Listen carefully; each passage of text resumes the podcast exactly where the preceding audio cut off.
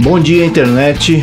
Esse aqui é o. Estamos trabalhando com o título provisório de Semibreve e é um novo podcast sobre teoria musical que a gente vai tentar explicar como funciona a música do, do, da forma mais prática possível para você conseguir entender muito, muito além de, de tocar, entender como a música funciona, como tirar o melhor proveito de, de cada um dos recursos que a gente tem. Meu nome é Pedro Janquizuri e eu tô aqui com o Daniel Lima. Maravilha. Antes de mais nada, eu acho que é importante a gente falar por que, que é importante a gente estudar isso e por que, que a gente está se dedicando aqui esse, esse tempo para ensinar essas coisas e para falar de, de, de teoria. Né? Eu acho que a, a teoria ela cumpre um papel de comunicação. Você ouve muito falar que quem, quem aprende é, música de uma forma menos acadêmica, que o cara não sabe o que ele tá fazendo. O cara não sabe o que ele tá tocando, mas ele toca. O que dificilmente é verdade. A verdade é que normalmente essas pessoas criam os próprios nomes para as coisas. E a teoria, de uma forma geral, é um jeito de você dar nome para o que a gente está tocando, para o que a gente está ouvindo, para o que a gente está lendo, e uma forma de a gente conseguir comunicar isso sem necessariamente ter que mostrar fisicamente o que está acontecendo. Né? A gente poder é, registrar é, material musical sem ser necessariamente por som, né? Você conseguir escrever e uma outra pessoa conseguir ler aquilo que que está sendo comunicado. Exato, e mais que isso, né? É, a, a, forma de entender a teoria, de entender os meandros, não só de notação, escrita e estruturação, mas também de fundamentalmente de harmonia, faz com que você consiga dominar o processo musical, não ser dominado por ele. Quem aprende de maneira empírica e não tradicional, não fundamentada, tende normalmente a estabelecer um, uma metodologia muito própria o cara cria um dentro do, do, do, da, do fazer musical dele um caminho e é dominado por esse caminho. Ele só consegue fazer daquela forma. Ele eh, estabelece um padrão e segue isso durante o tempo. Quem normalmente se dedica a, a, uma forma maior de compreensão do conhecimento tende a dominar melhor todas as fases do processo, ou seja, tende um, a atingir um grau de compreensão de forma a conseguir chegar no fazer musical de qualquer fonte, auditiva, pentagramática, é, ou qualquer que seja o outro meio.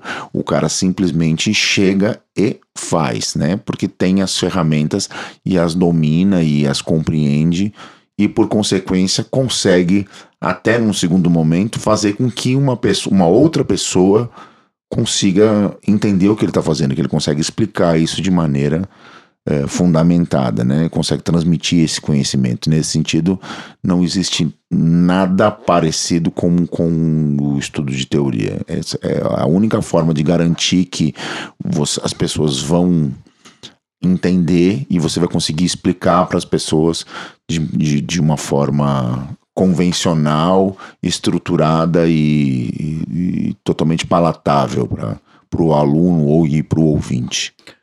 Para dar um, um exemplo prático de como isso funciona, um tempo atrás eu fui tocar com um cantor que eu não, não conhecia, então não conhecia bem o, o a voz dele, qual tessitura que ele costuma cantar, etc. E nós íamos tocar uma música que era em Sol menor e o primeiro acorde era Mi bemol.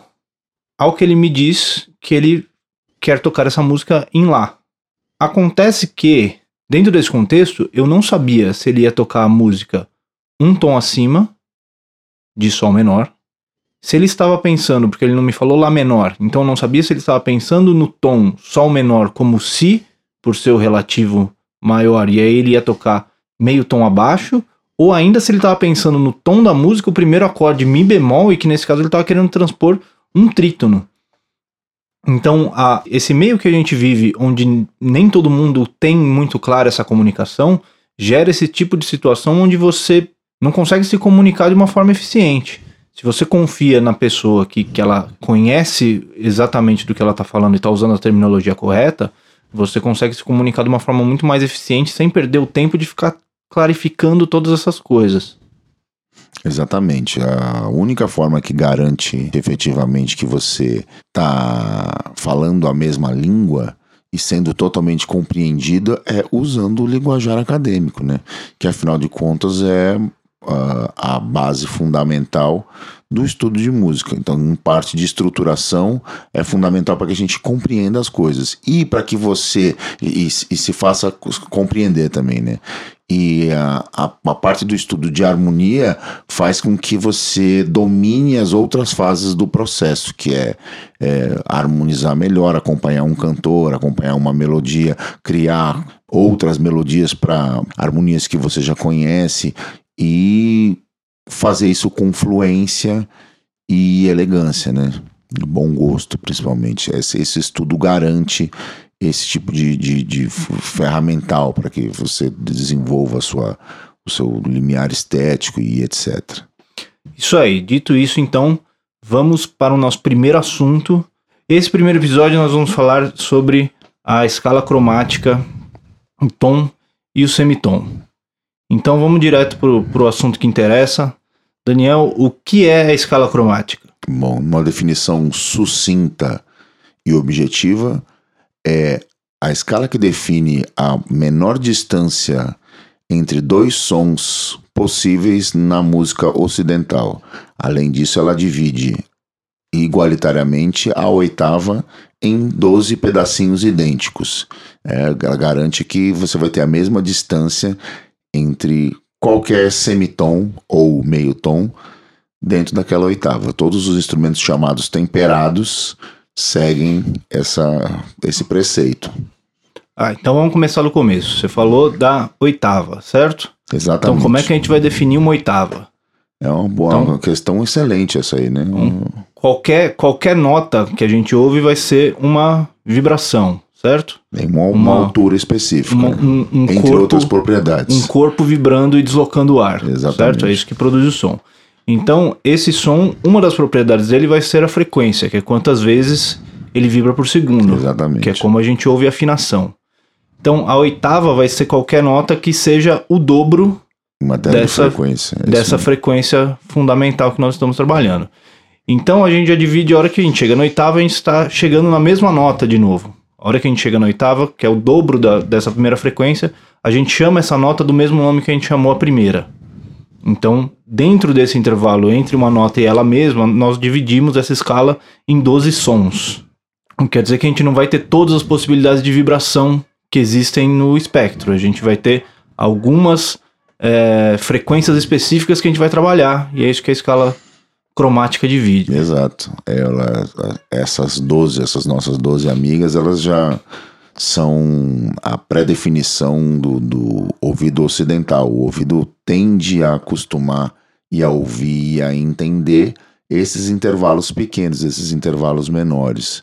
Eles já, nós como, como ouvintes ocidentais, quando a gente fala nisso, é caras que foram influenciados pela colonização europeia e, e que foi de onde surgiu tudo, já escuta como menor distância possível o meio tom, ou semitom da escala cromática, pensando que qualquer coisa diferente soa estranho. Soa desafinado, soa né? desafinado. Soa né? a mesma nota desafinada, é a né? mesma nota desafinada. Isso para nós é, é pro ouvido ocidental soa esquisito.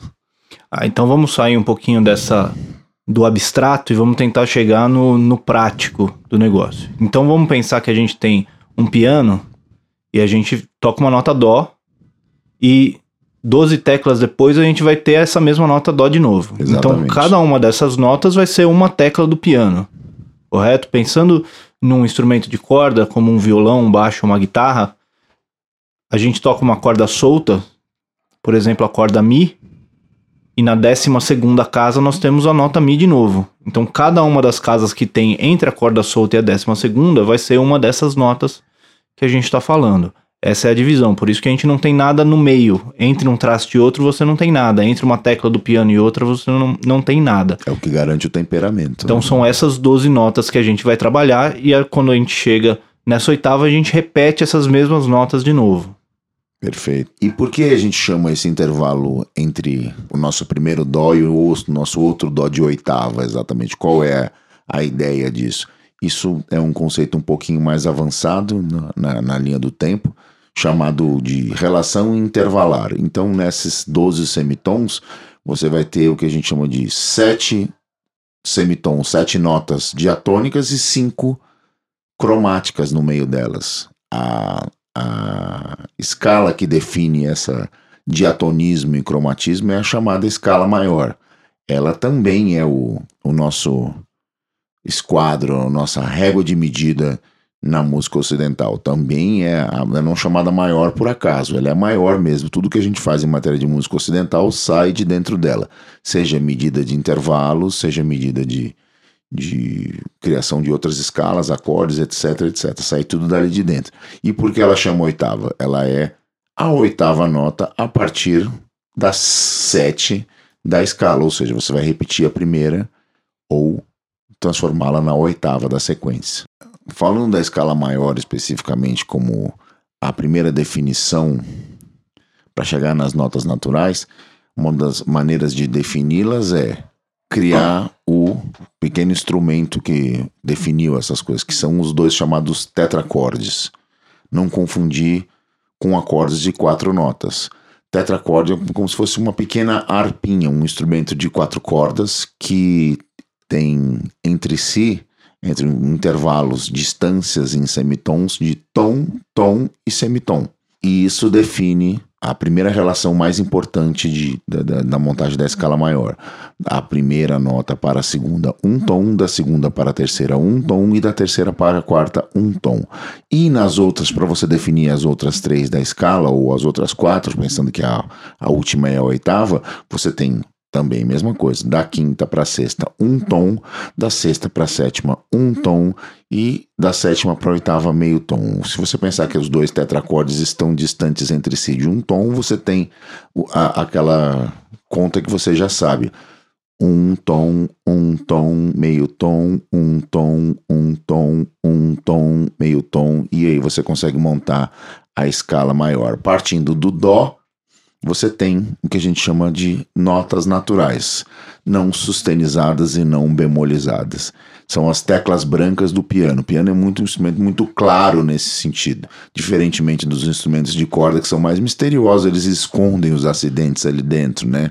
Eles não, não mostram pra gente descaradamente como o piano mostra. O piano pinta de preto as teclas, os acidentes. Então isso facilita muito a compreensão.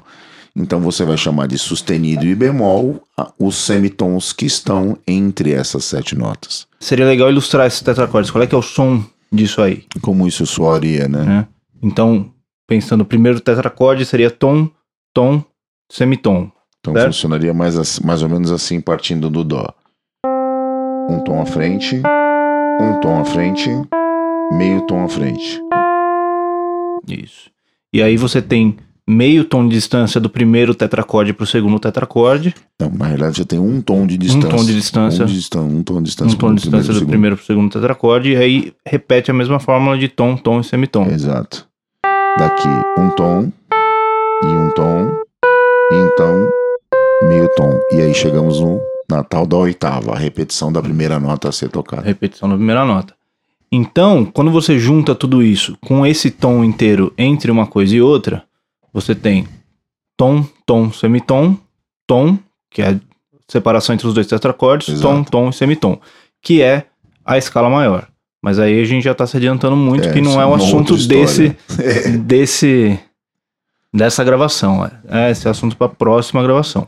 O importante aqui é que quando você pega essa escala maior saindo de Dó, nós temos todas as notas naturais. Certo? Exato, então, perfeito. Então, Dó, Ré, Mi, Fá, Sol, Lá, Lá si, si, e Dó de novo, que é a oitava, porque é a oitava nota, certo? Exato. Mas quando a gente estava vendo os tetracordes, a gente viu que tinha notas que tinham um tom entre elas. Esse tom são dois semitons, certo?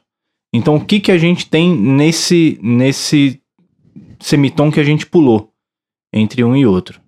Que aí entram as notas acidentadas. É, o tal dos acidentes musicais, né? Os sustenidos e os bemóis. E aí começam as, as grandes questões, né? com música popular, por exemplo, como esse tipo de nomenclatura ainda é algo relativamente recente, essa, a gente tende a aceitar todo e qualquer tipo de enarmonia. E que, o que são enarmonias na realidade? São notas que têm a mesma altura, ou seja, têm a mesma frequência, ou na utilização prática elas são a mesma nota, mas têm nomes diferentes. Um exemplo clássico, nós estamos lá trabalhando com a nota Dó e com a nota Ré. Elas têm um tom de distância entre si. Entre essa nota Dó e essa nota Ré, a gente tem o meio tom aqui. Esse tá, a gente pode chamar ela de duas formas, ou de Dó sustenido ou de Ré bemol. Então, como é que funciona? O sustenido, na prática, uma visão absolutamente pragmática e funcional, ele aumenta meio tom a nota natural. Então, se eu estou falando de Dó como ponto de partida, Dó sustenido é a nota exatamente meio tom acima da mesma. E, analogamente, com os bemóis, a gente vai trabalhar descendo meio tom. Então, se eu estou com nota de partida o Ré, eu vou ter um Ré bemol, meio tom abaixo do mesmo. Se só existe entre, na escala cromática, entre o Dó sustenido e o Ré, uma única nota, logo devo assumir que Dó sustenido e Ré bemol são notas enarmônicas, ou seja, são Notas com a mesma altura, com a mesma frequência, mas nomes diferentes. Isso. E aí, essa é a, a, o critério também que normalmente deveria ser usado quando a gente vai escolher qual nomenclatura que a gente vai usar. Exatamente. Se a gente está pensando num Dó que está meio tom acima ou se a gente está pensando num Ré que está meio tom abaixo. Isso vai fazer toda a diferença quando é. a gente vai montando acordes, classificando por intervalos. Na realidade, não é que elas, a gente usa indiscriminadamente a nomenclatura. A gente aceita as anarmonias em música popular. Mas eh, existe uma maneira acadêmica, por assim dizer, de se classificar. O nome dela muda de acordo com a função que ela está exercendo e naquele de onde momento. ela veio, principalmente. De onde ela veio. Exatamente. Além disso, também é importante dizer que entre duas notas naturais também pode ter um semitom natural. Exato. Né? Que são aqueles semitons que a gente viu naqueles dois tetracordes. Então, que vai ser entre o Mi e o Fá, que a gente não tem um, uma nota no meio. Uma nota no meio, a gente vai direto a um semitom entre o Mi e o Fá, e a mesma coisa acontece entre o Si e o Dó. E, e isso tem uma, uma, uma. gera a primeira discrepância né, na, na linguagem popular, da, da, da linguagem acadêmica para música popular, né? Que é as pessoas simplesmente ignoram a existência de, do, por exemplo, do Mi sustenido. Fala assim, ah, quer dizer, não tem uma nota entre o Mi e o Fá, então não tem o Mi sustenido. Ou não tem o Fá bemol, ou não tem o, o Si sustenido, ou não tem o Dó bemol. Na realidade, elas existem e são uh, utilizadas em situações específicas, mas são de novo, casos de enarmonia. O Mi sustenido é enarmônico ao Fá, o Fá bemol é enarmônico ao Mi, o Si sustenido é enarmônico ao Dó e o Dó bemol é enarmônico ao Si. Trabalha da mesma forma que trabalhou com o Ré, Dó sustenido, Ré bemol ou qualquer outra enarmonia. Ah, então, só tentando deixar mais claro que a maioria das enarmonias vai ser entre duas notas acidentadas. Então a gente vai ter Dó sustenido e Ré bemol, uh, Lá sustenido e Si bemol, elas são, são enarmonias que as duas notas, os dois nomes são acidentados. Quando a gente tem, por exemplo, um Mi sustenido, a enarmonia dele vai ser o próprio Fá. Exato. não quer dizer natural. que esse Mi não exista, não quer dizer que o Mi sustenido não exista. Exato. Só quer dizer que ele vai ser usado em uma situação específica onde a gente já tenha um Fá sustenido, por exemplo, para não usar dois Fás dentro do mesmo do mesmo contexto musical. E até para simplificar muitas vezes a escrita e a consequente leitura à primeira vista. Muitas vezes uh, ele é anotado de uma ou dessa forma para que fique mais simples de se ler quando o sujeito estiver lendo isso à primeira vista. Tem lá um Fá sustenido na clave nós vamos ver esse tipo, esse tipo de notação. E aí, por, porventura, se, se porventura você já sabe do que eu estou falando, você vai entender. E aí você precisa de um Fá natural. Aí você simplesmente não usa o Fá natural, você usa o Mi sustenido, porque não quer trabalhar.